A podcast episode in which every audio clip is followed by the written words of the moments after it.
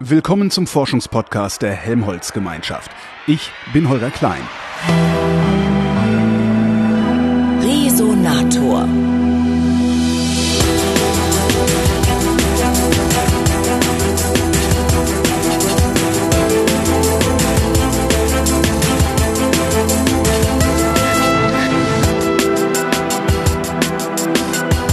Es endlich geschafft, mal ins Saarland zu fahren, nach Saarbrücken. Da sitze ich in einem Institut, das heißt CISPA. Das ist das Helmholtz Zentrum für Informationssicherheit.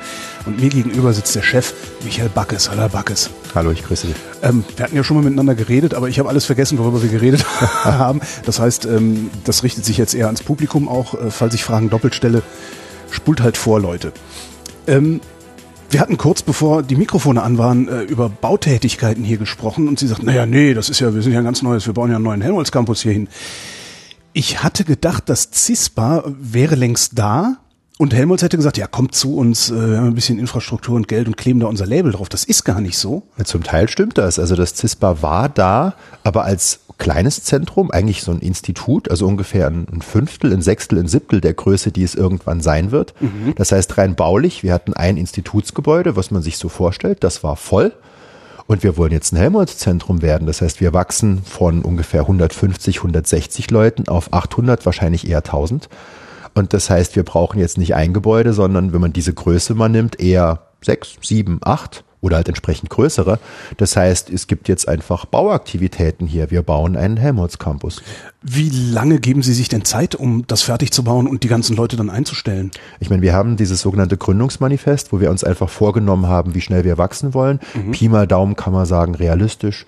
Acht bis zehn Jahre, eher zehn. Ich Aber meine, doch, sowas. okay aufzubauen, ist hoch ambitioniert, aber natürlich kommt schon sehr viel in der Zeit raus. Also wir reden von acht bis zehn Jahren, acht Jahren eher, bis es ganz völlig im eingeschwungenen Zustand ist. Wir sind jetzt ja schon eines der größten Zentren der Welt und die, die baulichen Maßnahmen werden in den nächsten zwei bis sechs Jahren alle fertig sein. Wie, Sie sind eines der größten Zentren der Welt, bezogen auf was? Für Cybersicherheit. Also für Cybersicherheit ist es so, große Zentren sind normalerweise 100, 150 Leute. Ja. Es gibt ganz, ganz wenige in der Welt, die größer sind. Das sind dann meistens die Größenordnung von zwei, drei, vielleicht 400. Das heißt, die Größenordnung, die wir da anstreben, 800, vielleicht 1000, das ist größer als alles, was es in der Welt gibt in diesem Gebiet. Das verblüfft mich. Ich hätte angenommen, dass gerade Cybersicherheit ein so großes Thema ist, dass es auch große Zentren dafür gibt. Ist da geschlafen worden? Nicht wirklich. Es gibt ja große Zentren. Ich würde es eher so sehen. Cybersicherheit ist ein sehr wichtiges Gebiet, aber auch verglichen mit anderen Helmholtz-Zentren natürlich auch ein relativ enges, schmales.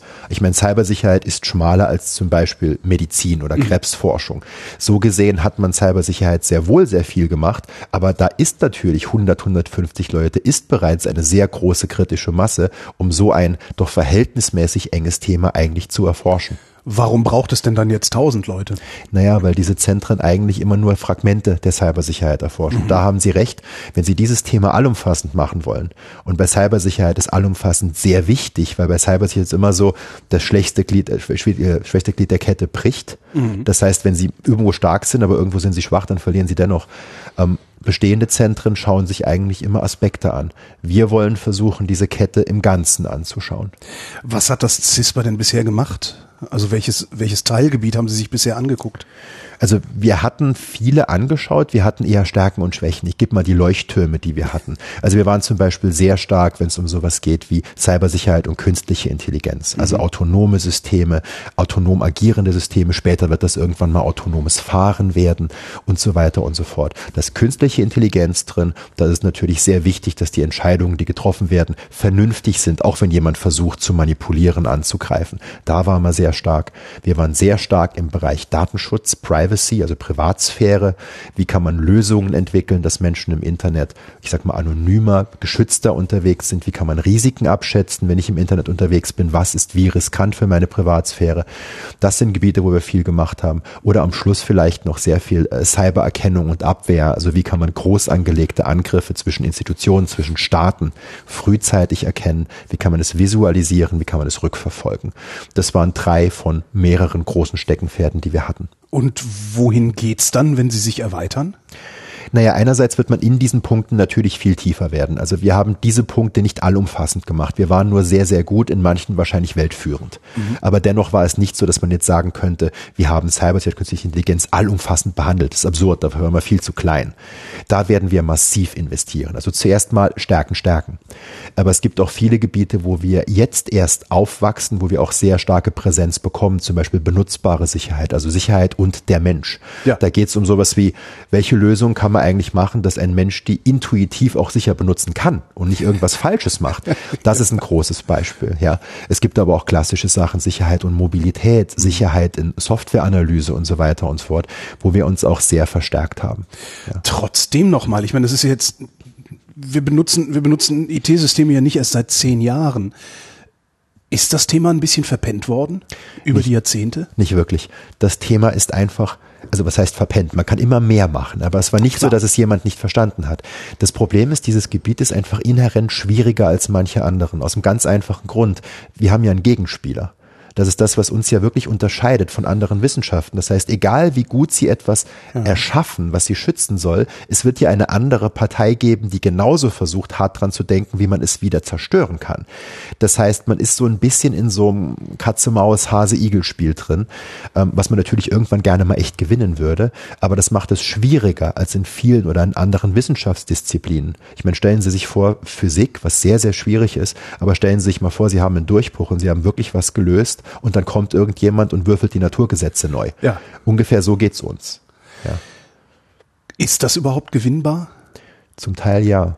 Sie müssen schauen auf was. Also im Kleinen, in vielen kleinen Momenten kann man es schon gewinnen. Man muss es in mehreren gewinnen. Ich gebe Ihnen ein Beispiel.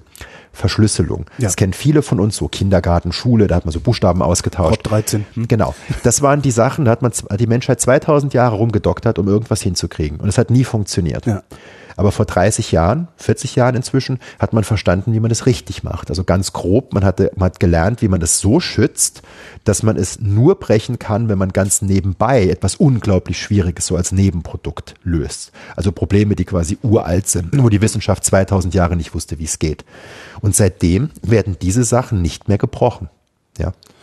Wird das auch so bleiben oder werden die Quantencomputer das irgendwann übernehmen? Das sind so die Meldungen, die man immer so sieht. Ja, wieder einer mit so und so viel Qubits gerechnet. Ja. Ähm, da muss man sich nicht verrückt machen. Also da muss ich mal ein kleines bisschen tiefer reingehen, wie es geht, um zu verstehen, wo die Grenze ist. Ja.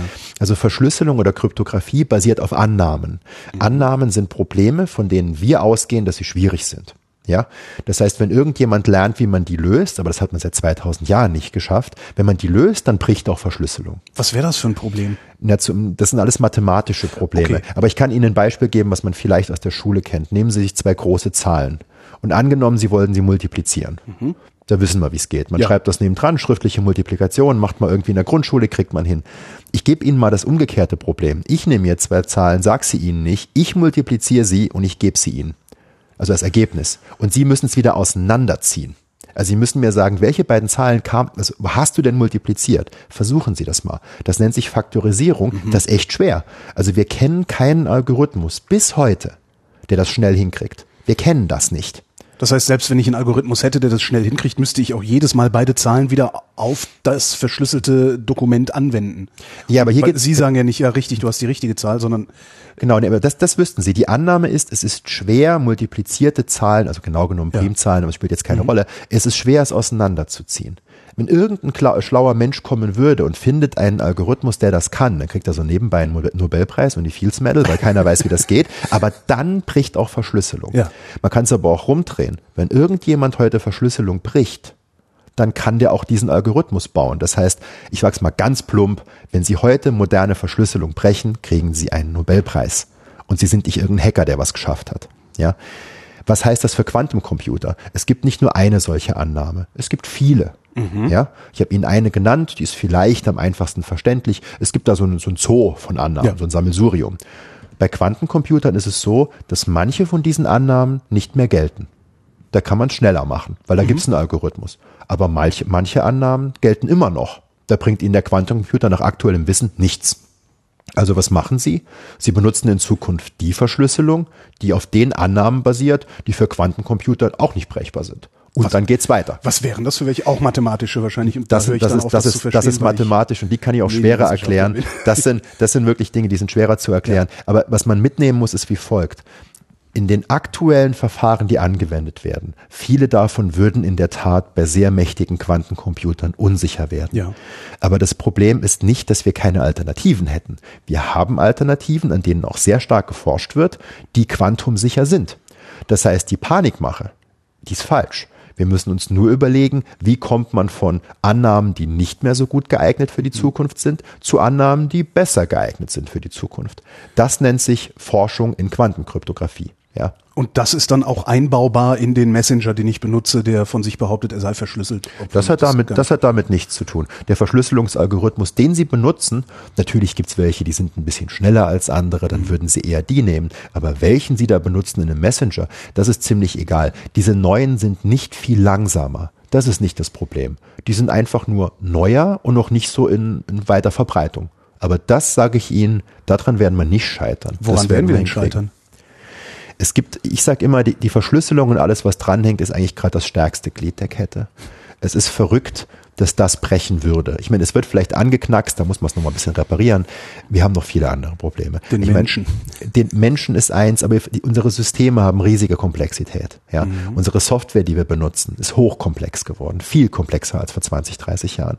Diese Software so zu analysieren und auf Sicherheitsschwachstellen abzuklappern, ist eine riesige Herausforderung, einfach durch die schiere Komplexität. Mhm. Das wird noch verstärkt, weil sie ja Software auch von Fremden so, also Quellen nehmen, wo sie eigentlich gar nicht wissen, was die macht. Bestes Beispiel Apps auf dem Smartphone. Sie laden es ja von irgendwo runter und das sind inzwischen so viele und so heterogen, dass sie oftmals gar nicht wissen, was diese Dinger machen. Mhm. Und das ist schwierig, ja. Softwaresicherheit auch ein großes Problem. Und sobald sowas wie KI reinkommt, wird es natürlich noch ein Tick härter, weil sie haben auf einmal Algorithmen, die Entscheidungen treffen sollen. Und Hand aufs Herz, wir wissen auch beim maschinellen Lernen, also KI, noch nicht immer im letzten Detail, warum eine Entscheidung getroffen wird, wie sie getroffen wird. Wir sehen, dass die getroffenen Entscheidungen bemerkenswert gut sind. Aber wir wissen nicht immer genau, ob das immer so sein wird. Warum nicht? Können Sie der KI nicht beibringen, ja, zu dokumentieren, wie sie denkt? Interessante Frage. Das ist eigentlich eine Forschungsrichtung. Das nennt sich Explainable. AI, also erklärende AI. Das ist auch eine Sache, die wir zum Teil am Zentrum machen, aber auch andere in der Welt. Da geht es darum, dass ein Algorithmus, ein KI-Algorithmus Evidenz mitliefern muss. Also quasi ja. Sachen, die der Mensch verstehen kann, die die Entscheidung unterfüttern. Ja, aber das ist nicht Standard. Normalerweise ist maschinelles Lernen, also KI, ist so wie so eine Blackbox, so irgendwas, wo sie einfach Daten reinmachen, unten kommt eine Entscheidung raus, aber eine Erklärung kriegen sie nicht. Und gerade bei sowas wie autonomem Fahren ist es kritisch. Hm. Die fahren gut, aber es ist klar, wo auch Probleme sein werden, weil so ein autonomes Fahrzeug, das lernt halt auch nur wie ein Kind. Das heißt, wenn es gewisse Situationen nie gesehen hat, dann ist unklar, wie es reagieren wird. Und es gibt Situationen, die sehen Sie auch in vielen, vielen Testfahrten wahrscheinlich eher selten, sowas Mich wie Geisterfahrer. auf der Autobahn ja. in der Baustelle, da war 60, jemand rechts überholt und mir den Spiegel abgefahren. Okay. nur so, falls Sie ja, noch ja. einen Use Case suchen. Ich sag nur, es gibt, sowas genau. habe ich noch nie in meinem Leben gesehen vorher. Aber das sind die harten Herausforderungen in unserem Gebiet. Also noch viele andere. Wir haben jetzt zwei, drei rausgeholt. Ja. Aber das ist schwierig, ja. Warum nimmt man eigentlich Primzahlen zum Verschlüsseln? Naja, ich gebe Ihnen ein ganz einfaches Beispiel. Wir haben gerade gesagt, Sie nehmen sich zwei Zahlen und multiplizieren und ja. schwer ist, die auseinanderzuholen. Ja. Wenn das keine Primzahlen sind, wird es ziemlich einfach. Ich gebe Ihnen ein Beispiel. Sie nehmen eine gerade Zahl und Sie nehmen eine andere Zahl. Dann wissen Sie immer, dass die Zahl zwei drin ist. Das ist kein Hexenwerk. Okay. Ja. Wenn Sie, das heißt, dann wird es auf einmal einfach, weil Sie können die kleinen Dinger immer abziehen. Ja. Es wird dann schwer, wenn Sie Primzahlen haben dann die, die zerfallen ja nicht weiter. Das heißt, sie müssen genau diese beiden Komponenten finden und das ist so schwierig. Ja, deshalb hat man Primzahlen. Das ist ein mhm. rein mathematisches Konstrukt. Das hat eben mit dieser mit dieser Faktorisierung, mit dieser Umkehrung von Multiplikation zu tun, mit, mit nichts anderem. Wenn Sie an Angriffen beziehungsweise an der Abwehr von Angriffen auf autonome Systeme forschen, wie machen Sie das? Schicken Sie ein autonomes Auto los und versuchen es von der Straße abzubringen?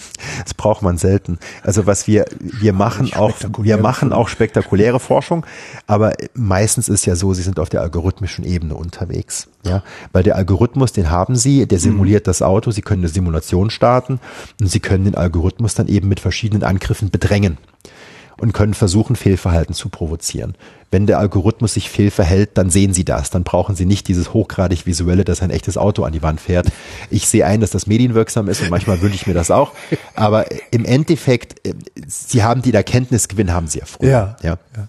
Aber es gibt auch Sachen, wo sie wirklich an die Hardware gehen. Zum Beispiel, was wir gemacht haben, ist, wir haben ein Auto, den, den, das Bussystem, also die Steuerungselektronik, das haben wir wirklich auseinandergebaut weil wir wissen wollten, kann man diese ganze Steuerung per se übernehmen. Zum Beispiel durch eine App, die ich im Auto habe, kann ich die Bremsen übernehmen. Kann ich die Bremsen ausschalten? Kann ich das Gaspedal ausschalten? Und die Antwort ist in den Fällen, die wir angeschaut haben, ja, das geht.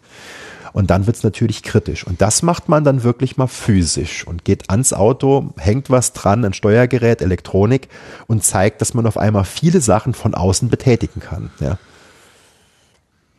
Damit wäre die Frage fast schon beantwortet, wie so ein Angriff auf ein Auto aussieht. Es, es reicht eine App versehentlich, also ich habe in meinem Bordunterhaltungssystem lade ich eine App aus, aus äh, zweifelhafter Quelle und dann ist mein Auto übernommen. Also nicht für alle Autos, aber es gibt Fälle, wo das, wo das so ist. Also Sie haben im Auto ja viele Angriffs, wir nennen es Angriffsvektoren, also mhm. Möglichkeiten, wie Sie reinkommen. Eine Möglichkeit ist Fremdsoftware, die Sie reinladen. Das sind zum Beispiel Apps. Da können Sie nur hoffen, dass Ihr Auto so softwaremäßig gebaut ist, dass diese Apps sehr stark abgekapselt sind von der Steuerungselektronik, weil sobald da Verbindung ist, wird es halt schwierig. Es gibt aber auch andere Möglichkeiten, wie man Kontrollübernahme machen kann. Zum Beispiel über Funk. Viele, ne, also viele neue Autos haben Notfallsysteme, wo sie zum Beispiel was machen, ja. Oder auch, ich sag mal, selbstfahrende Autos oder Assistenzsysteme haben Sensorik. Wenn sie es schaffen, die Sensoren zu täuschen, können merkwürdige Dinge rauskommen. Das heißt, das Auto ist nicht übernommen, aber es reagiert falsch auf Situationen. Als also ich Beispiel. kann von außen irgendwie einen Fußgänger projizieren, der nicht da ist, beispielsweise. Ja, oder Sie können Verkehrsschilder so leicht ändern, dass der Algorithmus sie fehlinterpretiert. Oh. Als Beispiel. Das geht erschreckend leicht. Also so Fehlinterpretationen zu machen, die selbst für das menschliche Auge nicht sichtbar sind, die der Algorithmus aber völlig fehlklassifiziert. Das ist eine unserer Hauptforschungsrichtungen. Also die Abwehr dagegen, nicht das nicht das Erstellen. Wie, wie stelle ich mir das vor bei einem Verkehrsschild? Ich mache das Rot ein wenig roter. Das ist das es nicht mal. Das, nicht nee, das müssen Sie anders sehen. Also wir, wir sehen ja nur mit dem Augensinn. Also ja. wir haben ein ähnlich, also Ähnlichkeitsmaß ist visuell. Ja. ja. Das heißt, wir wissen intuitiv, was ähnlich ist und was nicht ähnlich ist. Das ist zum großen Teil bei einem Auto ähnlich, also bei Sensorik, bei maschinellem Lernen, aber eben nicht ganz. Weil die machen ja, also was macht so ein Auto? Das guckt sich tausend Vorfahrtsschilder an ja. und versucht Muster zu erkennen. Mhm. Wenn es diese Muster erkannt hat, speichert das irgendein Mustermaß in sich ab und sagt, alles, was dieses Muster ungefähr erfüllt, das ist ein Vorfahrtsschild. Ja. So macht ein Kind das auch. Wenn man dieses Muster aber kennt, also was, das Muster, was dieser Algorithmus gelernt hat, dann kann man alles schauen, also alle möglichen Schilder, die man sich irgendwie konstruieren könnte und überlegt, was aus irgendwelchen, ich sag mal, Randbedingungen immer noch unter dieses Muster fällt. Und dann ist es so, dann merkt man, man kann diese Bilder quasi immer leicht verändern, man kann gucken, was macht das mit dem Muster und irgendwann kommt man so an ein Grenzgebiet, wo das Auto gerade noch so sagt, das da ist ein Vorfahrtsschild und jetzt schiebt man das gerade so über die Grenze. Das heißt, das Auto, das nicht viel passiert, aber das Auto würde dann sagen, das ist kein Vorfahrtsschild mehr. Das ist gerade so über die Grenze gegangen, das ist für mich ein Stoppschild. Mhm. Ja, als Beispiel. Oder bisschen, bisschen, bisschen abstrakter.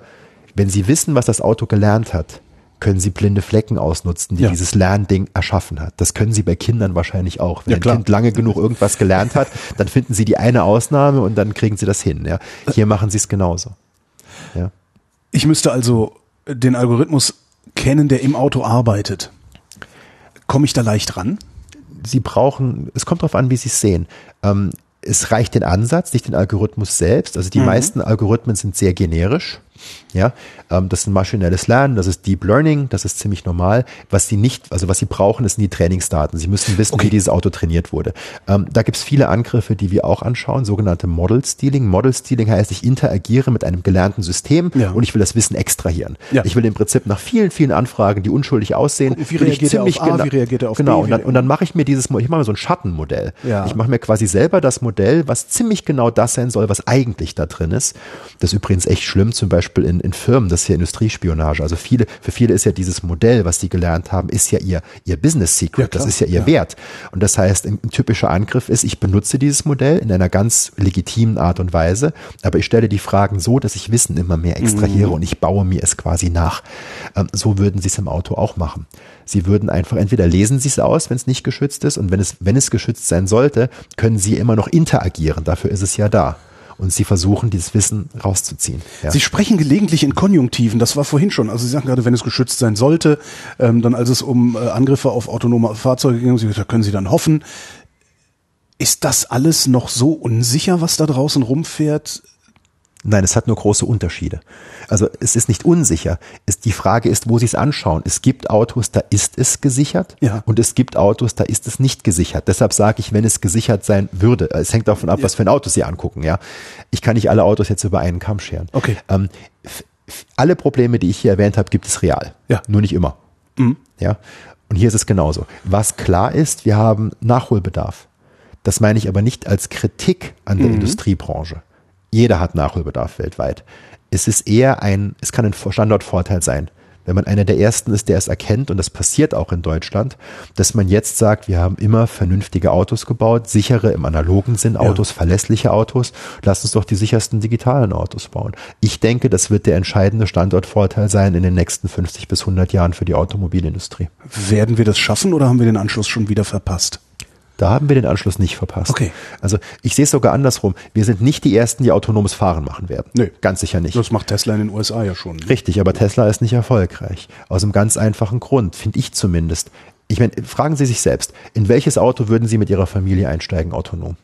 Würden Sie wirklich das nehmen, was als erstes am Markt ist, was am besten blinkt, was den besten, das würden Sie doch nicht machen. Sie würden in das Auto gehen, den Sie am ehesten vertrauen, Sie sicher von A nach B zu bringen ist eine Vertrauensfrage. Ist eine Vertrauensfrage. Auf einmal, auf einmal, hängt ihr Leben davon ab. Ja. Das ist was anderes. Da geht es nicht mehr darum, den günst, das günstigste Handy zu kaufen oder das, was irgendwie am besten blinkt, sondern ja. sie wollen das haben, sie vertrauen dem Ding Leib und Leben an. Ja. Das heißt, es geht um Reputation, es geht um Vertrauen. Und da hängen wir, glaube ich, nicht hinten dran. Ich glaube, der Ruf in Deutschland ist, dass man verlässliche Systeme baut. Das war immer unser, unser Vorteil. Und ich sehe auch nicht, dass wir da technologisch hinten dran sind. Das sehe ich auch nicht. Wir sind nicht die Ersten. Das sind wir übrigens selten. Und das tut uns auch oft weh. Ja. Aber hier, glaube ich, muss man nicht der Erste sein. Man muss nur der Erste sein, dem man zutraut, es richtig gemacht zu haben. Ja. Das heißt, wenn wir in die Zukunft gucken, ähm, die Sie vermuten, dass die deutsche Automobilindustrie keine autonomen Fahrzeuge auf den Markt bringen wird, solange sie nicht sicher sein kann, dass sie sicher sein kann. Die Frage ist, wann es sicher genug ist. Ich sage nur, ja. ich traue denen nicht zu, das sieht man jetzt ja auch. Sie werden mhm. nicht experimentelle Fahrzeuge Tesla-artig auf den Markt werfen und hoffen, dass da schon nichts passiert. Das war nie unser Ansatz. Mhm. Das sieht man ja auch seit 20, 30 Jahren in der Softwareindustrie. Die Software, die aus den USA kommt, frühe Windows-Versionen und so weiter und immer noch zum Teil, das Ding, die machen ja also Nachreifung beim Kunden. Das mhm. ist ja normal. Sie kriegen ja oftmals Sachen, die, wenn sie kommen, eigentlich nicht so funktionieren, wie sie sollen. Aber dann gewöhnen sie sich dran, sie kriegen Marktbindung, sie kriegen Kunden Kundenbindung und irgendwann reift das Ding weiter. Ja. Und dadurch kriegen sie Marktmacht. Das war noch nie das Modell in Deutschland. Da war noch nie gut drin. Hier glaube ich, dreht es sich um, weil die Kunden werden nicht, die werden nicht etwas wollen, was bei ihnen und bei ihrer Familie nachreift, nach dem ja. Motto, wie alle zwei Wochen mal ein Unfall und ein dann, Update, dann wird's besser, ja. Mhm. Ich denke, die Leute werden, das zeigen auch aktuelle Studien, die werden ich sag mal, sorgsam sein, die sind vorsichtig, die haben, die haben einfach noch, ich sag mal, inhärente Ängste gegen autonomes Fahren, die ich auch sehr gut nachvollziehen kann. Das heißt, die werden erst dann den Umstieg wagen, wenn es ein großes Vertrauenspotenzial mhm. gibt, dass man sagt, dieses Auto hat sich bewährt, ich glaube, dass das gut ist, die Reputation der Marke hinten dran hilft, die haben viel geforscht, die haben vielleicht auch Garantien, die haben Zertifizierung, was weiß denn ich. Aber ich glaube, die, die Automobilindustrie in Deutschland wird erst dann damit auf den Markt gehen, wenn sie ein hohes Konfidenzlevel haben, mhm. also relativ, also wirklich sicher sind, dass dieses Auto auch sehr, sehr sicher ist. Die hundertprozentige kriegt man nicht. Kriegt man aber das nicht, wenn der Mensch auch, drin sitzt. Also genau, also von daher, das ja, muss man auch ja. nicht. Wobei die Sache mit dem Mensch bin ich sehr, sehr vorsichtig. Also was die Leute in den USA ja immer sagen, die fahren, die Autos fahren jetzt schon fehlerfreier als ein Mensch. Also mehr Kilometer ohne mhm. Unfall. Ich finde dieses Argument nicht schlüssig. Aus einem ganz einfachen Grund. Das klingt so, als wäre dann die Welt besser. Aber sehen Sie es mal so. Angenommen, Sie haben eine Schwachstelle. Das gilt nur so lange, wie Sie Cybersicherheit außen vor lassen. Angenommen, Sie haben eine Schwachstelle. Dann haben alle ja? diese Schwachstelle. Dann haben alle die Schwachstelle. Und der Mensch, wer ein der Auto kriegt, der betroffen. kriegt nur einer einen Herzinfarkt, ja. Genau. Da kann man noch einfach, ich sage immer, wenn hier ein normaler Fahrer einen Unfall baut, wird nicht jemand in Berlin jemand deshalb kausal denselben Unfall bauen. Es sei denn, Sie glauben an Karma oder irgendwas. Aber es wird nicht so sein. Wenn aber dieses Auto aus einer Schwachstelle einen Unfall baut, dann ist es absolut, sogar aus Erpressung, dass man sagt, es wird ausgenutzt, dann ist es völlig realistisch, dass alle Autos in Deutschland das jetzt auch machen. Und diese, diese Kausalität dazwischen, die kriegen sie neu rein. Und die hätten sie natürlich niemals mit Individuen. Nee. Ja. Und Das ist gefährlich. Und das muss man auch bedenken. Ja, das heißt, der, der volkswirtschaftliche Schaden oder das Schadenspotenzial, das ist ja galaktisch.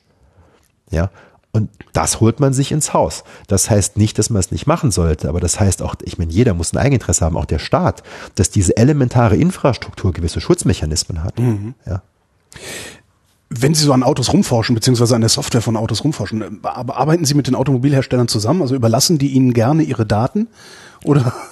Ja, wir arbeiten mit Automobilherstellern, insbesondere mit Zulieferern zusammen. Also wir brauchen ja keine Karosserie oder ja, sowas. Klar, wir gucken ja, uns ja. die relevanten Teile an. Das sind oftmals Zulieferer, die für uns interessant sind. Äh, oftmals sind es aber auch klassische Softwareplattformen. Also auch in neuen Autos ist Android in irgendeiner modifizierten Version, also von Google, mhm. äh, ist drauf. Das heißt, da muss man Experte sein. Da nimmt man sich das Wissen, was man von den Smartphones hat, überträgt es auf die Autos. Man kennt das Betriebssystem ja. Ähm, die sind sehr offen für Kollaborationen. Daten ist traditionell immer ein bisschen schwierig. Aber ich sage nur, meine Erfahrung ist, die haben es verstanden. Die sind auf uns zugekommen, weil sie unser Wissen auch wollen, weil sie auch die Fachkräfte natürlich reizen und die sind sehr, sehr konstruktiv. Wo Sie Fachkräfte sagen, ist es eigentlich schwierig für Sie Fachkräfte zu bekommen? Also weil die Wirtschaft ja mit Sicherheit eine Größenordnung mehr bezahlt, oder? Ja, das ist jetzt weniger das Problem. Also Fachkräfte weniger bei uns ist immer ein Problem. Äh, nicht, nicht nur wegen der Wirtschaft, sondern wir haben halt eines der umkämpftesten Gebiete überhaupt. Das ist was, was andere Helmholtz-Zentren, wo ich mit denen geredet habe, so gar nicht haben. Die haben immer ein Überangebot von guten Bewerbern, mhm. weil sie haben sehr gute Arbeitsbedingungen und so weiter. Die haben wir auch, aber die haben weniger Konkurrenz. Bei uns ist es wirklich so, ähm, wir haben, also Informatik ist wahrscheinlich mit das kompetitivste Gebiet, was sie gerade haben können, wenn es um Fachkräftegewinnung geht. Und es gab letztes Jahr eine Studie, dass in der Informatik ist Cybersicherheit noch das schwerste Gebiet. Also es, wir haben eine ganz harte Kombination da. Wir schaffen es trotzdem. Es, aber wir machen es anders. Also wir können nicht über Geld mithalten. Das kann es nicht sein. Wir sind ganz normal im öffentlichen System in Deutschland. Ja. Wir können fantastische Arbeitsbedingungen bieten, aber wir können nicht mit Gehalt, können wir uns nicht profilieren. Wir machen es anders. Wir halten Exzellenz nach oben. Also jeder kennt uns als den einen Standort, wo man sein will. Viele Leute kommen aus rein ideologischen Gründen. Das sind Weltverbesserungsgründe, das sind aber auch freie Entfaltungsgründe, dass die sagen, hier kann man frei forschen. Deshalb sind wir auch anders als typische Helmholtz-Zentren. Wir haben ja auch keine Hierarchie. Also wir gehen nicht hin und keiner würde auf die Idee kommen, ich würde nie auf die Idee kommen, meinen leitenden Wissenschaftlern zu sagen, was die machen sollen. Ich bin halt verrückt. Ja, das wissen die mal schön selbst. Und das heißt, wir haben sehr große persönliche Entfaltung, auch inhaltlich thematisch. Und das ist mir auch sehr wichtig. Sobald man das einengen würde, würde man die Leute direkt verlieren. Ja, und nur so geht's. Und dennoch verlieren wir natürlich viele Leute an die Stanford, Berkeleys und MITs dieser Erde. Das ist klar. Ja. Was ist bei denen besser? Was heißt besser? Die haben halt einen Ruf, der viel älter ist als unserer.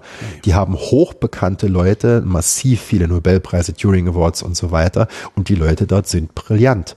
Wir sind auf Augenhöhe aber wir haben keine Historie dafür. Hat in Stanford studiert, ist nicht, hat in Saarbrücken studiert. Ne? Ja. ja. wobei in der Wissenschaft gewinnt man auch manchmal inzwischen. Also nur in unserem Gebiet. Wir hätten in einem globalen Gebiet der Informatik oder sogar generell der Wissenschaft hätte man keine Chance gegen die, keine. Aber in der Cybersicherheit sind wir auf Augenhöhe, jetzt schon zum Teil auch davor in den Rankings. Und wir haben ein Viertel unserer Größe. Also es ist klar, wo die Reise hingeht. Und diese, diese Konkurrenzsituation, die muss man sportlich sehen und manchmal gewinnt man, manchmal verliert man. Aber ich kenne wenige Einrichtungen, die von sich sagen können, manchmal gewinnt man. Ja, so muss man ran. Ja. Bauen wir mal weiter aus. Ähm, was werden denn die, nächste Schritte, die, die nächsten Schritte sein, wenn Sie hier den Campus ausbauen? Also welche Forschungsgebiete liegen noch brach? Also wir haben keine Gebiete mehr, die brach liegen. Wir haben Gebiete, die massiv mehrfach besetzt sind von, von leitenden Forschern mit ihren Gruppen und wir haben Gebiete, die eher einfach besetzt sind. Wir sind aktuell noch in einem Stadium, wo wir nicht priorisieren. Also wir gehen nach Qualität. Das wird sich, also die besten Leute nimmt man ja, mhm. unabhängig des Gebiets. Das hängt einfach damit zusammen, dass wir noch sehr früh in der Aufbauphase sind. In zwei, drei Jahren wird sich das ändern. Da wird man in gewissen Gebieten eine gewisse Sättigung haben, weil da hat man halt sehr viele, sehr starke Leute bekommen und dann wird man strategisch versuchen, andere zu stärken. Soweit sind wir noch nicht. Das heißt, wir gehen wirklich nach reiner Qualität. Wir haben eine leichte Präferenz Richtung äh, Cybersicherheit und KI mhm. nach wie vor, weil das immer einer unserer wichtigsten Steckenpferde war und weil man es halt einfach überall sonst auch noch braucht. Das sind quasi wie so, so Metamenschen, die überall ja auch noch ein bisschen mitmachen. Da haben wir eine leichte Priorität drauf, aber eine leichte. Das Wichtigste ist, äh, eigentlich kann man sagen, gute Menschen machen gute Dinge kriegen Sie die besten Menschen, wenn die in unserem Gebiet sind, die werden tolle Dinge tun. Das ist mir viel wichtiger, als Gebiete zwanghaft zu füllen, nur weil die Kandidaten vielleicht mittelmäßig mhm. sind. Ja. Haben Sie denn auch das Problem, was äh, die Forschung insgesamt hat, dass es immer nur so zwei Jahresverträge gibt und dann wieder irgendwo Geld äh, eingeworben und beantragt werden muss und so? Oder sind Sie da auch freier? Wir sind frei. Also das ist ja der Witz von Helmholtz. Also wir, wir haben ja die, die programmorientierte Förderung, also die ja. Paktförderung. Das heißt, wir haben ja Planungssicherheit, also mindestens mal für fünf bis sieben Jahre, aber ja eigentlich für immer. Ich meine, wir planen ja langfristig, wir gehen mal Dauerstellen aus. Ja. Niemand baut so ein Zentrum auf, um es dann wieder einzustellen. Genau, also wir, Jahren, ja. nee, nee, wir haben ja unsere leitenden Wissenschaftler, also die Tenured-Leute haben ja Dauerstellen. Das sind ja wie permanente Professuren an den Top-Unis. Das ist normal. Unsere Tenure-Track-Leute ist das, was Assistant Professor in den USA wäre. Die haben halt fünf Jahresstellen und dann werden sie evaluiert. Wenn positiv, haben sie dann eine Dauerstelle für die Ewigkeit. Wir behalten unsere besten Leute in den besten Rahmenbedingungen hier. Ansonsten kann man dieses Zentrum in diesem Bereich nicht aufbauen. Das würde nicht funktionieren. Wenn wir über autonome Systeme reden, jetzt haben wir über Autos gesprochen, weil das ja auch gerade so äh, ja, das spektakulärste Thema wahrscheinlich ist, gerade in der Bundesrepublik. An was für autonomen Systemen arbeiten Sie denn eigentlich noch? Vielleicht welche, die ich gar nicht sehe oder von denen ich nicht weiß, dass es welche sind. Ich bin autonom. Es ist sehr viel. Alles, wo KI drin ist, ist ein autonomes System. Man nimmt autonomes Fahren immer, weil es ein griffiges visuelles Beispiel ist. Mhm. Es gibt auch Drohnen, wo sie es anwenden können. Wir haben Unmanned Aircrafts, also wirklich äh, Sachen, die generell rumfliegen und so weiter. Ähm, haben Sie das auch alles hier? Spielen Sie damit auch rum oder damit, sind Sie dann doch eher auf der Code-Ebene? Das ist eher die Code-Ebene, aber da guckt man gerade, man eventuell Kollaborationen macht zum Beispiel. Also die Sachen, die wir da gemacht haben, werden unter anderem benutzt im Helmholtz-Zentrum DLR, Luft- und Raumfahrt. Ja. Das heißt, Ihre Flotte hat da unsere Software. Ja. Also so, also Teil unserer Software. So gesehen wird das schon rein, aber warum sollten wir sowas extra kaufen, wenn es irgendwo rumfliegt? Das macht ja auch keinen Sinn. Ähm, Autonome Systeme ist aber meistens anders. Alle Systeme, wo autonome Entscheidungen getroffen werden, sind spannend. Das ist nicht immer visuell. Zum Beispiel, ganz einfaches Beispiel, Krankenversicherung, Bewertungen von Daten. Ja, mhm. Wenn Sie Computer einfach sagen, no. genau. Computer says no. Das ist ein autonomes System. Ja? ja autonome Systeme sind immer dort, wo auf Datenbasis basierend Entscheidungen getroffen werden. Und das ist bei uns eine ganz große Forschungsrichtung. Medizinische Daten und, und, und, und. Ja, das ist nicht so visuell, das ist nicht irgendwas haptisches, was cyberphysisches, was rumfliegt, aber es ist dennoch ein autonomes System. Es ist eine datenbasierte Entscheidung, die manipuliert werden kann. Ja. Wie lauten Fragen, unter denen Sie Ihre Forschung betreiben? Also beim DKFZ, äh, wie kann ich Krebs bekämpfen? Äh, oder äh, wie, wie lauten die, die, die, die ausdrücklich die Forschungsfragen? Die da gibt's viele. Also eins ist, wie kann ich verlässliche Sicherheitsgarantien für Software und Hardware bekommen? Und mit verlässlich meine ich Garantien, dass ich weiß, gewisse Angriffsklassen sind nicht mehr möglich. Mhm. Ähnlich wie bei der Verschlüsselung, wo wir gesagt haben, 2000 Jahre rumgeknollt, aber dann wusste man irgendwie, wie es geht. Da sind wir bei Software, Hardware und bei vielen anderen Sachen sind wir noch nicht. Wir wollen aber dahin. Wir können es bei der Software im Kleinen. Das nennt sich Verifikation. Also man kann Computer benutzen, um zu zeigen, dass gewisse Softwareprogramme keine Schwachstellen haben. Das geht aber nur im Kleinen. Ja. Ich wollte gerade sagen, keine Schwachstellen, das trauen Sie sich zu sagen? Äh, keine Schwachstellen in einem Modell. Also Sie können immer nur Folgendes machen. Sie machen ein jede, jede Wissenschaft ist modellbasiert. Also ja. keine Wissenschaft bildet die Realität ab. Ja. ja. Das heißt, die Idee ist, man macht so umfangreich wie mögliche Modelle, die wir als realistische Angriffsszenarien sehen und zeigen, dass in diesem Modell kein Angriff möglich ist. Mhm. Das hat einen großen Vorteil. Sie kriegen damit nicht Realität. Aber sie haben einen riesigen Vorteil. Sie wissen, dass sie sich um diese 80 Prozent, die sie modelliert haben, nie wieder kümmern müssen. Und sie können ihre ganze Aufmerksamkeit auf die verbleibenden 20 richten. Und dann können sie das Modell erweitern. Dann kriegen sie vielleicht 90. Das heißt, kriegen wir damit jemals die perfekte Sicherheit? Nur in ganz kleinen Fällen. Normalerweise nicht.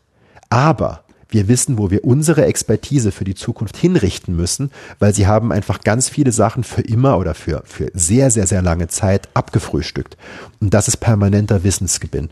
Und dafür brauchen sie tiefe Forschung. Ja, wenn Sie das nicht machen, müssen Sie bei jedem neuen Produkt die ganzen 100 Prozent wieder von A bis Z angucken. Und das wird nicht funktionieren. Ja. Ihr Job, macht der Sie gelegentlich paranoid? Ach, das war ich immer, glaube ich schon. Nein, im, im, Ernst, das ist paranoid nicht. Nee, so also ich habe das, ich habe das immer komplett. Handykauf, äh, Assistenzsysteme im Auto. Äh, nee, überhaupt nicht, weil ich bin inzwischen so weit, ich bin da pragmatisch. Also ich glaube, man muss damit leben, dass man, wenn man ein gutes Leben haben will, dass man manche dieser Probleme einfach eingeht. Man kann es informiert machen, man kann sehen, dass man nicht, ähm, ich sag mal, besonders blöde Dinge tut, aber ich kaufe mein Handy genauso im Shop, ich bestelle meinen Rechner genauso. Ich, mir ist bewusst, dass das gewisse Risiken hat, aber ich denke, paranoid ist auch nicht die richtige richtige Sache. Weil auch gute Cybersicherheitsforschung sollte nie paranoid sein. Mhm. Gute Cybersicherheitsforschung sollte den Menschen helfen. Per ein Streben nach Perfektion ist nicht immer hilfreich und man kommt nicht hin und Menschen wollen es nicht. Das heißt, paranoid nein, Aber wenn ich ein neues System sehe, ist in der Tat eine meiner ersten Gedanken immer, wie kriege ich denn das kaputt? Also das ist schon so. Das heißt, Sie, haben sich, kaufen sich ein Smartphone und fragen sich das. Ja gut, bei Smartphones nicht mehr direkt, weil ich sehr genau weiß, was drin ist und ich weiß tausend Varianten, wie ich es angreifen würde. Aber wenn ich irgendein neues System sehe, was, wenn jemand einen neuen Algorithmus, ganz schlimm, ich meinen Kollegen rede, die nicht Cybersicherheit machen, die haben irgendeine ganz tolle neue Idee, ein Anwendungsszenario, ein Internet der Dinge und so weiter. Und während die alles erzählen, denke ich nur, ich könnte so angreifen, ich könnte so angreifen, ich könnte so. Das ist tief drin. Ja, aber das ist nicht paranoid. Nee, das, das macht einfach, Spaß. Das macht Spaß und das ist wichtig, finde ich aber auch, gute Wissenschaft ist nicht Angriffswissenschaft. Das ist ganz wichtig. Angriffe zu sehen ist immer nur notwendig, damit man nachher versucht, die Verteidigung zu bauen. Also Angriffe zu finden ist oft leicht. Die Kunst ist zu überlegen, wie man sich in Zukunft davor schützt. Und das ist gute Wissenschaft. Sie forschen auch beim Erkennen von Angriffen. Heißt das auch bei der Früherkennung? Wir machen auch Früherkennung von Angriffen. Das heißt, Sie erkennen genau. auch Angriffe die noch niemand vorher erkannt hat. Also wenn mein Computer nicht mehr funktioniert, weiß ich, er ist angegriffen worden. Ja, natürlich. Also wir haben ganz eigene Techniken, wie wir versuchen, neue Angriffsmuster zu erkennen, wie wir es zurückverfolgen kann und so weiter. Natürlich nur so lange, wie es eine Forschungsfrage ist. Also viele dieser Neuerkennungen von Angriffen sind ganz klassische so Antivirenprogramme ja. und so weiter. Das machen wir jetzt nicht. Das hat wenig Forschungsfragen. Das ist eher riesige Datenbank von gelernten Signaturen, die erweitert wird, Ähnlichkeitsabgleich und so weiter und so fort. Das ist eher eine industrielle Domäne geworden. Was wir halt wirklich auch machen, ist sowas wie Honeypots, also Honigtöpfe, wo man sich quasi anschaut, man stellt überall verwundbare Rechner auf in der ganzen Welt und man guckt mal, was so reinkommt. Und das, was reinkommt, fängt man und versucht Muster zu erkennen, versucht zu verstehen, ob das ein Angriff ist, wenn ja, was dieser Angriff denn machen wollte, dann analysiert man. Das heißt, das machen wir massiv, ja. Die Mustererkennung, benutzen Sie dazu Gehirne oder auch wiederum Computer? Computer. Also das früher hat man, also ganz früher hat man einfach scharf drauf geguckt, aber ja, das funktioniert ja. ja gar nicht. Ich meine, sie kriegen da am Tag irgendwie Hunderttausende von Angriffen. Wie wollen sie da drauf gucken als Mensch? Das heißt, da kommt maschinelles Lernen im Spiel. Da werden sie einfach die, die Maschinen benutzen, um gewisse Dinge besser zu verstehen. Also wie immer, wenn sie riesige Datenmengen haben, die für einen Menschen nicht mehr so ohne weiteres mhm. handelbar sind, dann werden sie zuerst mal Algorithmen draufwerfen. Das sind entweder typische neue maschinelle Lernalgorithmen, können aber auch ältere Algorithmen zur Klassifikation sein. Da gibt es verschiedene Varianten. Aber sie wollen Wissen extrahieren aus diesem Datenschatz. Und dann haben sie aber gleich wieder das Problem mit ihrem Algorithmus, dass sie gar nicht wissen, warum der da äh, das stimmt, aber da brauchen Sie ja nicht zwangsweise Garantien. Also wenn, wenn okay. Sie, wenn aus diesem riesigen Datensatz auf einmal rauskommt, da gibt's ein, ein, eine neue Art von Angriff, die ist sehr ähnlich, die kam jetzt 20.000 Mal vor, hat ungefähr dieses Muster, dann sagen wir natürlich, naja, dann schauen wir uns natürlich genau mal ein, zwei von diesen an und versuchen das manuell zu validieren. Das heißt, wir sind diejenigen, die nachher durch die Validierung sagen können, ja, das ist wirklich so ein Angriff. Ja, da brauchen Sie keine Garantien. Das ist ein Hilfswerkzeug, wo Sie, wo Sie die Unsicherheit quasi mitnehmen, aber wo Sie nachher durch eigene manuelle Inspektion sagen können, stimmt so. Wie, wie muss ich mir das vorstellen, dieses sich anschauen? Also ich habe jetzt im Bild äh, Klassiker Hack the Planet, ähm, Jugendliche sitzen vor einem Rechner und Zahlenkolonnen laufen drüber, aber so, so funktioniert das nicht, wenn Sie sagen, Sie gucken sich einen Angriff explizit an. Nee, so läuft an, das nicht. Also Sie versuchen irgendwann das Ganze in irgendeine, in irgendeine Darstellung zu finden, die ein Mensch gut lesen kann, zum Beispiel in den Source Code, also in der Programmiersprache. Sie versuchen maschinengestützt rauszufinden, wo etwas schief ging. Also schief ging heißt, da wurde etwas ausgeführt, wozu etwas geführt hat, was nie hätte passieren dürfen. Ja. Zum Beispiel auf einmal Rechte wurden gesetzt, das gar nicht sein darf. Und dann sehen Sie, dass dieser Teil des Codes, Sie versuchen es einzuengen und dann sehen Sie irgendwann, was dieser Code getan hat. Mhm. Ja. Und dann sehen sie, also sie sehen irgendwie, er hat was getan, was er nie hätte dürfen, und dann versuchen sie rückwärts zu gehen, um rauszufinden, wo ist, war denn das Kind im Brunnen? Also wo ist was passiert, was nie hätte passieren dürfen? Und dann engen sie das ein. Und irgendwann kriegen sie ein ganz kleines Codefragment oder kann auch größer sein, aber sie magen einen gewissen Teil der Software, wo sie sagen, das und das ging schief und dann hat man eine Schwachstelle gefunden. Und dann kann man sagen, das ist ein Angriff, der eine bestehende Schwachstelle, die noch keiner kannte, offensichtlich systematisch ausnutzt. So läuft das normalerweise. Ja. Wenn die noch keiner kannte, woher kannte der Angreifer die? Naja, keiner bekannte. Also es, es, es war nicht öffentlich bekannt, dass eine Schwachstelle ist. Okay. Ich meine, die Leute, das ist etwas anderes. Wenn Sie Schwachstellen suchen wollen, dann suchen Sie Schwachstellen. Das machen wir ja gerade nicht. Wir wollen ah, okay, ja, ja, bei Angriffen rausfinden, was die tun. Und oftmals kriegt man dann mit, die sind neu und nutzen etwas aus, weil sie eine neue Schwachstelle gefunden haben. Wo immer die die her haben. Schwarzmarkt selbst gefunden, keine Ahnung. Aber ja. wäre es nicht schlau, irgendwie eine ganze Armada Wissenschaftler hinzusetzen und zu sagen, jetzt sucht mal Schwachstellen? Dafür brauchen Sie keinen Wissenschaftler. Also Schwachstellen suchen ist keine Wissenschaft. Penetration Testing, was wie es normalerweise heißt, ist ähm, ist etwas, was in der Industrie ja sehr oft oft benutzt und auch angeboten wird als Dienstleistung. Ich meine, viele Unternehmen, also beauftragen Subunternehmen, die sagen, testet mal unser System auf Herz und Nieren. Das ist ja genau das. Interessant ist es eher, ähm, wie kann man schneller, effizienter, skalierbarer auf Schwachstellen prüfen. Das ist Wissenschaft. Mhm. Ja? Also da geht es nicht mehr darum, ganz stupide Dinge auszuprobieren, sondern zu überlegen, kann man hochintelligent auf Schwachstellen prüfen. Nennt sich kreatives Fuzzing oder ähnliches. Das ist wiederum eine Wissenschaft weil dann geht sehr viel Gehirnschmalz rein. Wie teste ich ein System auf Herz und Nieren? Nicht nehme bestehende Algorithmen, lass sie mal drauf laufen und guck mal, was du kriegst. Ja, das wäre keine Wissenschaft. Sie haben es eben schon mal gesagt, dass der Mensch das verstehen kann. Sie hatten auch vorhin schon mal äh, Visualisierung dieser Angriffe. Ähm, wie sieht dann eine Visualisierung aus? So wie im Film auch riesige Weltkarte an der Wand und überall sind Linien, von wo aus die russischen Hacker. Also in der Tat kann man es so visualisieren. Ob der Erkenntnisgewinn groß ist, sei mal dahingestellt. Nee, aber sie, also Visualisierungen sind oftmals bei Früherkennung, dass sie sehen, wie weit verbreitet gewisse Angriffe sind. Also man, manchmal sind es einfach Balkendiagramme, ja. Mhm. Dass man sagen kann, wir sehen, typischerweise haben Angriffe ein gewisses Muster. Am Anfang sind es relativ wenige weltweit, dann wird der Angriff sehr global und dann geht er wieder runter, weil da kommen ja Patches, das heißt, die Sachen sind weniger angreifbar und dann ebbt das irgendwie ein bisschen mhm. ab. Und manchmal ist es interessant zu sehen, dass in der Frühphase, wie, also wie diese Dinger sich verbreiten. Ja, das sind Sachen, die man oft auf C-Level-Ebene auch braucht, dass man sagt, da kommt, sowas wie äh, sowas wie äh, CEO, also irgendwie Geschäftsführer. Ach so, äh, direkt, okay, ja. Vorstandsebene, okay. Hm. Vorstandsebene. Und das sind halt Sachen, das sind oftmals Dinge, um einzuschätzen, wie groß die Bedrohung sein wird. Das mhm. macht man oft. Dafür braucht man Visualisierung zum Teil, aber auch für staatliche Organisationen wie zum Beispiel BSI, wobei ich da spekuliere ich jetzt ein bisschen, aber die müssen ja auch manchmal einschätzen, gewisse Bedrohungen, die auf uns zukommen, wie groß ist denn das? Die monitoren das Internet, die gucken sich das an und da brauchen sie natürlich auch, auch Visualisierungen, die mit denen Mensch irgendwas anfangen kann. Zum Beispiel typische Häufigkeitskurvendiagramme sind es oft, Abebben-Diagramme oder ähnliches. Ja, sowas in der Richtung. Und trotzdem ist der Deutsche Bundestag gehackt worden. Wie konnte das passieren? Na, da muss man es so sehen. Also etwas zu hacken ist, ist meistens eine abstrakte nicht, Frage. Ne? Also, also, erstens, ich kann Ihnen nicht sagen, was für eine IT die da benutzen. Ja. Ähm, was ich allerdings weiß von vielen, vielen Abgeordneten ist, viele haben ihren eigenen kleinen Webserver in ihrem Büro unterm Tisch stehen gehabt. Also so gesehen, dass das gehackt wird, wundert mich jetzt nicht beliebig. Ähm, inzwischen ist es, glaube ich, nicht mehr so. Den eigenen kleinen Webserver, der dann am Regierungsnetz auch noch gleichzeitig hängt das muss nicht sein. Es kann auch einfach sein, dass die über diese Sache ihre E-Mails abgerufen haben, die ah, okay. woanders gelegen haben. Mhm. Das kann ich Ihnen nicht sagen. Da müssen Sie die Leute fragen. Ich sag nur, ähm, es ist ein hochinteressantes Ziel. Meistens ist es so, dass wenn Sie ein hochinteressantes Ziel haben, dann kommen Sie auch meistens rein. Also es, irgendwann wird es echt schwer. Sie brauchen vielleicht viel Geld, viel Leute, aber mhm. meistens geht schon. Dazu kommt's ja auch, die hatten ja, glaube ich, auch externe Betreiberfirmen, die das gemacht haben und so weiter. Also da gab es auch wieder so viele Angriffsvektoren, dass mich das jetzt eigentlich nicht gewundert hat. Okay. Ja, das heißt nicht, dass es einfach ist, aber man darf sich nicht der Illusion hingeben, dass das Ding unmachbar ist. Im Gegenteil, ich glaube, das hilft Ihre Forschung dabei, sowas in Zukunft zu verhindern? Oder würde Ihre Forschung dabei helfen, sowas in Zukunft zu verhindern? So, äh, also mittel- und langfristig wird es mit Sicherheit in die Richtung gehen.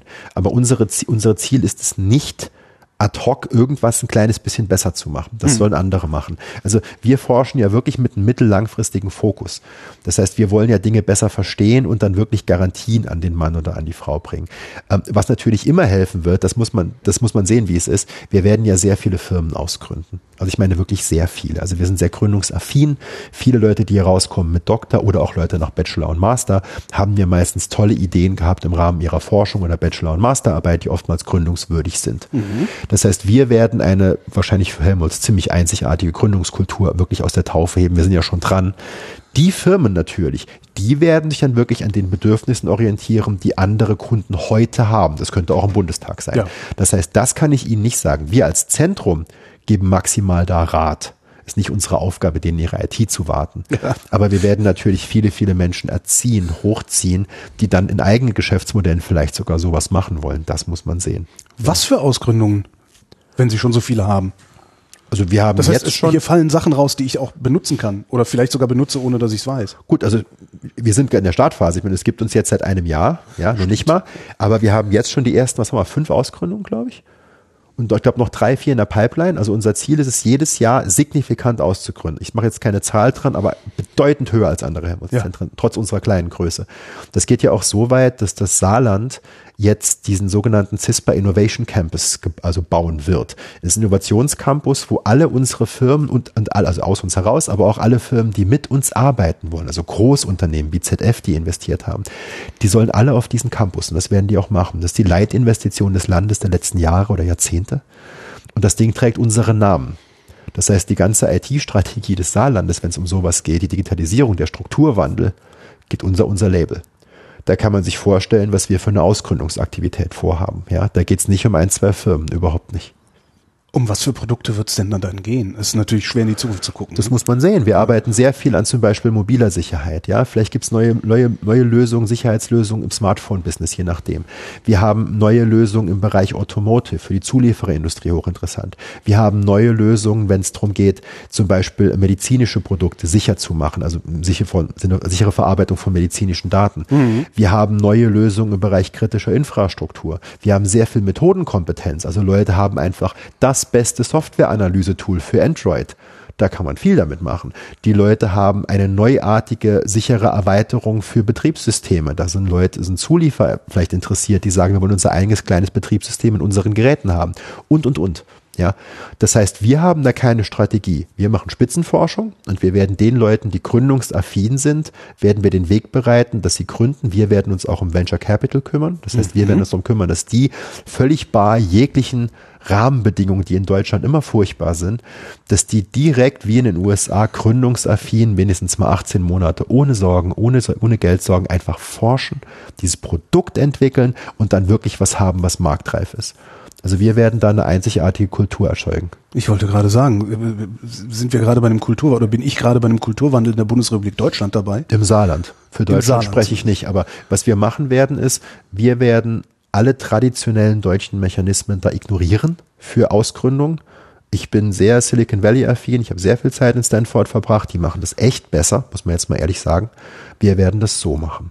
Wir werden nämlich rausgehen mit Spitzenideen. Wir werden die ermuntern mit den besten Ideen, auch wenn das vielleicht sehr enge Dinge sind. Aber lieber in was Engem der Beste der Welt zu sein oder einer der Besten der Welt, als was Breites zu machen, was 10.000 Leute besser können als man selbst. Das ist der falsche Ansatz. Und ich werde mich persönlich darum kümmern, dass wir einen Venture Capital Fonds haben, der so üppig ist, dass all diese Firmen, die gründen wollen mit einer guten Idee, dass die auch gründen können ohne Eigenrisiko. Und das werde ich hinkriegen. Und dann sollen wir, also will ich, viele, viele Ausgründungen. Viele werden scheitern, das ist auch normal. Aber wir werden auch ein paar haben, die richtig durch die Decke gehen, da bin ich sicher. Ja. Sie sehen ein Leuchten in meinen Augen. Vermutlich haben Sie keine Verwendung für einen 50-jährigen Podcast, aber wenn das jetzt jemand hört und sagt, da verdammt nochmal würde ich gerne dabei sein, was für Leute suchen Sie? Also für die Firmen suchen, also fürs Zentrum oder für die Firmen? Naja, ja, am Ende ist es ja dasselbe. Äh, kommt drauf an, die Firmen haben Bedarfe, die wir nicht haben und umgekehrt. Klar. Also für also, fürs, da, also fürs Zentrum, Podcaster, aber. Genau, also fürs, fürs Zentrum, wir sind, man kann sagen, wir sind ein wissenschaftlicher Durchlauferhitzer. Also die Dauerpositionen sind die leitenden Wissenschaftler und ja. die Administration und die Wissenschaftsstrategie. Und dann haben wir dazu irgendwann im eingeschwungenen Zustand 600 Doktoranden. Ja, die Was für Doktoranden? Alles Informatiker, Mathematiker? Fast alles Informatiker, Mathematiker. Also wir haben auch Leute, die haben Background Statistik, da geht es eher Richtung Psychologie, haben wir auch ab und zu. Ja. Ähm, also wir sind schon interdisziplinär, aber ganz klaren Fokus auf Informatik. Ähm, das suchen wir. Ja, und die Leute gehen natürlich alle drei bis vier Jahre, machen die ihren Doktor, dann gehen die raus, die nächste Ladung kommt. Das ist wie ein riesiger Durchlauferhitzer für Exzellenz. Das ist eine Kaderschmiede. Ja, dazu kommen die ganzen Leute, die ihre Bachelor-Master-Arbeiten schreiben, die keinen Doktor machen, die gehen dann ja auch raus. Viele von denen werden in die Wissenschaft gehen, das war bei uns oft so, aber viele werden noch ausgründen. Viele wollen auch einfach nur, in Anführungszeichen, einen gut bezahlten Job in der Gegend, wo sie sich austoben können. Und das wird die Startup-Kultur fördern. Wir müssen uns darum kümmern, dass die Fachkräfte dort sind und das werden wir schaffen. Wie diese Firmen das dann machen, je nachdem, was für eine Ausrichtung du haben, die haben, werden die auch andere Leute brauchen. Aber da sind jeder natürlich raus. Das hängt natürlich von der Idee ab, die diese Menschen verfolgen wollen und was ihr Businessplan ist. Ja. Wünschen Sie sich das alles oder haben Sie auch die Mittel, das so umzusetzen, wie Sie sich das vorstellen? Beides ich, wir werden es genauso machen. Also wir haben, wir haben durch Helmholtz die absolut notwendige wissenschaftliche Grundfinanzierung. Ja. Wir, also wir machen zum Beispiel keine Auftragsforschung. Ja. Wir weigern uns strikt. Wir machen das nicht. Dafür sind wir überqualifiziert. Wer Auftragsforschung will, soll woanders hingehen. Wir lösen die harten Probleme und wollen wirklich einen Unterschied machen. Dafür brauchen sie die Grundfinanzierung von Helmholtz. Weil wenn sie immer dem Geld nachjagen müssen, dann müssen sie Dinge tun, die sie besser nicht tun sollten. Einfach des Geldes wegen. Wir fokussieren uns auf die Sachen, die wichtig sind. Die nächste Frage ist, kriegt man die Leute? Ich denke ja, das wird das Hauptproblem, aber es läuft gut. Und dann ist die Frage, kriegt man, wenn diese Firmen wirklich ausgründen wollen, kriegen die die Möglichkeiten, das zu tun? Also kriegen die das Grundkapital, was kleine Firmen brauchen, um 18 Monate zu überlegen und frei von Sorgen einfach mhm. was zu entwickeln? Das habe ich bereits. Da habe ich mit Leuten gesprochen, die gesagt haben, die sind bereit, das zu geben, Privatinvestoren, Leute, die an uns glauben, an unsere Vision glauben, das existiert. Das heißt, wir haben das alles. Und dann ist noch die Frage, kommen große Firmen ins Saarland, weil sie sagen, das ist jetzt mal im Cybersicherheit, ist es halt der Nabel der Welt. Naja, wenn das passiert, was Sie vorhaben, dann kommen die großen Firmen da gar nicht mehr dran vorbei. Das oder? passiert ja schon. Also ja. ZF zum Beispiel als der größte Automobilzulieferer ja. hat ja alle Aktivitäten in Cybersicherheit und KI weltweit, Forschungsaktivitäten ja weltweit abgezogen, zieht sie hier hin wegen uns. Ja. Und andere werden folgen. Symantec hat ja auch ihr fünftes Forschungslabor weltweit. Insgesamt machen sie ja hier auf. Ja. Das heißt, die Leute verstehen, einerseits wegen Fachkräfte, andererseits wegen Wissen, dass das der Ort ist, wo man sein muss. Und wir sind in weiterführenden Gesprächen mit vielen großen Firmen, ob die auch bereit sind, hier hinzukommen. Primär deutsch-europäisch, sage ich ganz ehrlich, da muss man auch ein bisschen über Steuergelder reden. Mhm. Ähm, ist natürlich gerade ein bisschen schwierig wegen weltweiter Konjunktur. Also die geht gerade so massiv nach unten, es ist gerade schwierig, Firmen zu überzeugen, richtig groß zu investieren. Aber wir sind dran und ich bin mir sehr sicher, wenn wir in zwei bis drei Jahren nochmal reden, hat sich sehr viel getan. Jetzt sind Sie seit einem Jahr äh, Mitglied der Helmholtz-Gemeinschaft. Haben Sie mit all dem gerechnet, dass Sie auf einmal in Ihrer Karriere in die Lage versetzt werden, äh, genau diesen Traum nicht nur träumen, sondern äh, sich erfüllen zu können? Nicht wirklich. Also wir haben ja was aufgebaut aus uns heraus, ohne Grundfinanzierung. Wir waren ja schon sehr renommiert nur so konnte es nicht ewig weitergehen. Sie können ja nicht, also wir leben ja aus von, von der Hand in den Mund. Also wir ja. mussten ja immer das Geld wieder machen, damit der mhm. ganze das irgendwie bleibt. Das heißt, wir wollten uns ja verstetigen. Ich muss zugeben, ich hatte Helmholtz am Anfang weniger auf dem Schirm. Das war aber nicht, weil es nicht passt, sondern ich war nie exponiert gegenüber der Helmholtz-Gemeinschaft. Ich bin in Saarbrücken groß geworden, da sind zwei Max-Planck-Institute. Ich war selber in der Max-Planck-Gesellschaft. Das heißt, das kannte ich. Und ich dachte auch eigentlich, dass es in diese Richtung gehen würde, weil ich mit Helmholtz keine Berührungspunkte ja. hatte. Und ich dachte eigentlich, Helmholtz Zentren werden nicht mehr gegründet. Ich dachte, das war so ein Relikt aus dem letzten Jahrtausend und das macht man nicht mehr so. Für ein Helmholtz Institut hätte uns nicht interessiert, das wäre zu klein gewesen. Mhm. Da wäre man Richtung Max Planck. Und dann kam halt diese Möglichkeit, dass das heißt, Sie haben sich noch nicht mal macht. beworben, sondern na gut, da kann man sich nicht bewerben. Helmholtz also, ist gekommen. Helmholtz ist gekommen, ja. Und dann habe ich mich zum ersten Mal damit wirklich auseinandergesetzt und ich hat mich, es hat mir gefallen, was ich gesehen habe, sagen wir es mal so. Ja. Wie ist das, wenn Helmholtz kommt? Klingelt dann das Telefon? Ist das so wie Nobelpreis? Äh, Telefon klingelt, Tag, Herr Backes. So um, nicht ganz so, aber es geht in die Richtung. Es war, es war eine persönliche Kontaktaufnahme des Helmholtz-Präsidenten, der gefragt hat, ob ich nicht Interesse hatte, nach Berlin zu kommen. Wir haben uns ausgetauscht und wir waren uns sehr schnell einig, dass das interessant ist, dass es dann wirklich ein Helmholtz Zentrum wird. Das hat sich erst in den nächsten Wochen, aber auch nur Wochen, nicht Monaten, hat sich dann entwickelt. Mussten Sie dann da verhandeln und sagen so, ich will so und so viel Millionen, sonst mache ich das nicht? Oder ich kann mir das überhaupt nicht vorstellen, wie man, wie man ein Helmholtz-Zentrum wird. Ich kenne nur nicht, so ganz normale nicht wirklich. Also um Geld hat man wenig gesprochen. Also ja. es war klar, dass jedes Helmholtz-Zentrum eine gewisse Minimalfinanzierung hat. Ja. Diese Minimalfinanzierung war schon so hoch, dass sie exorbitant höher war als alle vergleichbaren Zentren in der Welt. Und das war auch eine Größenordnung, das plus ein bisschen was, aber nicht viel, was angebracht für uns war. Weil wir haben, wir machen ja nicht ähm, riesig große Gebiete, wo man noch mehr braucht. Wir sind auch nicht sehr hardwareintensiv. Also wir brauchen keine Flugzeuge, Raketen oder Schiffe. Haben ja. Sie Supercomputing? Machen Sie sowas? Äh, nicht wirklich. Okay. Mhm. Nicht wirklich. Also das meiste Geld, was wir haben mit kleinen Abstrichen, geht in Personal, also in Löhne. Das muss man mhm. schon sagen. Und deshalb war, war Geld nie ein Thema. Also die Dimensionierung, die man uns da, die man uns zugedacht hat, war auch immer die, wo ich gesagt habe, wenn man das abrufen kann, ist man das mit Abstand größte der Welt. Jetzt ist, ist mal gut. Das reicht zuerst mal, ja. Und so entwickelt sich das. Wie reagieren die anderen Zentren darauf? Weil die werden dann auch sagen, verdammt nochmal, jetzt haben die da im Saarland das Größte der Welt, jetzt müssen wir noch größer werden. Oder? Ja, das, das werden sie nicht schaffen. Also die müssen immer gucken, die Frage ist, wer anruft. Also ich habe direkt am Tag drauf, habe ich Anrufe aus Stanford zum Beispiel gekriegt, die mich ernsthaft gefragt haben, ob das ein Tippfehler ist. Also das mit dem Geld. Und die waren, die waren beeindruckt. Also mhm. wirklich, da war kein Neid, die waren tief beeindruckt. Die haben auch, es ist immer so, die richtig guten Leute auf der Welt, die haben dann keinen Konkurrenzgedanken, sondern die wissen, mehr Geld in unser Gebiet ist gut für das ganze Gebiet. Ja. Und das heißt, die haben es geschätzt, dass diese einzigartige Investition getätigt wurde. Und so habe ich es auch gesehen. Also ich denke, natürlich werden wir eine, eine wahrscheinlich dominante Rolle in dem Gebiet einnehmen, davon gehe ich aus. Aber es ist trotzdem gut für das Gebiet als Ganzes, weil ich meine, viele andere Zentren, die ja auch sehr stark in Europa und auch Deutschland, das ist natürlich für die jetzt auch nicht nur ein Nachteil, dass es uns gibt, sondern es zeigt ja, dass die Cybersicherheitsforschung als Ganzes sehr wichtig ist. Ja. Das heißt im Zweifelsfall für die dann auch wieder umso stärkere Existenzberechtigung. Ich würde es ja. so sehen, ja. Woran kann das Ganze noch scheitern? Das wird nicht scheitern. Personal.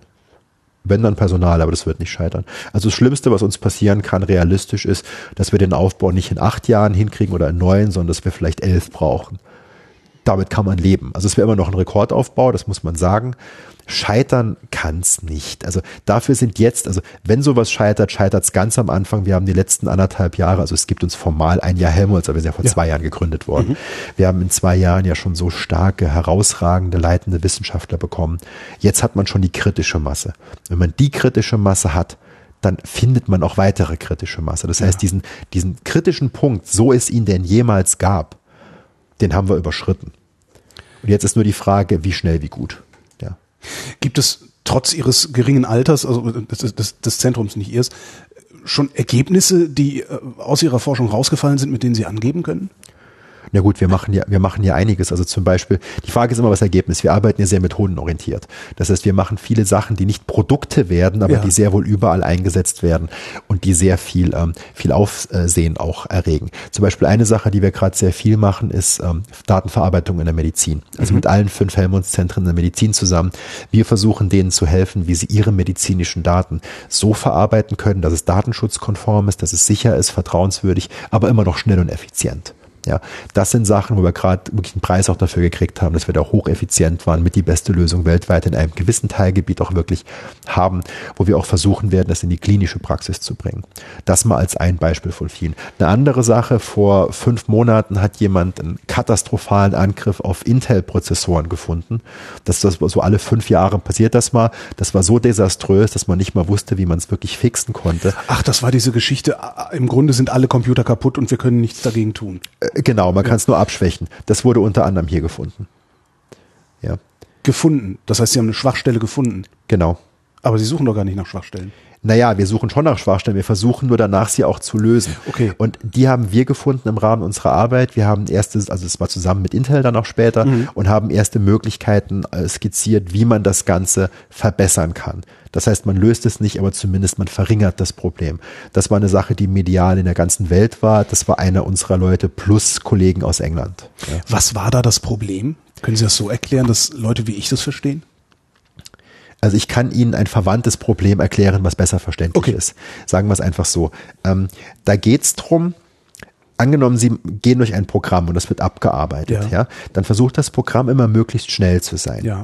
Das heißt, viele Sachen, die vielleicht gar nicht ausgeführt werden würden. Also angenommen, Sie haben so einen Fall, Sie sagen, wenn A, dann da lang, wenn B, dann da lang. Mhm.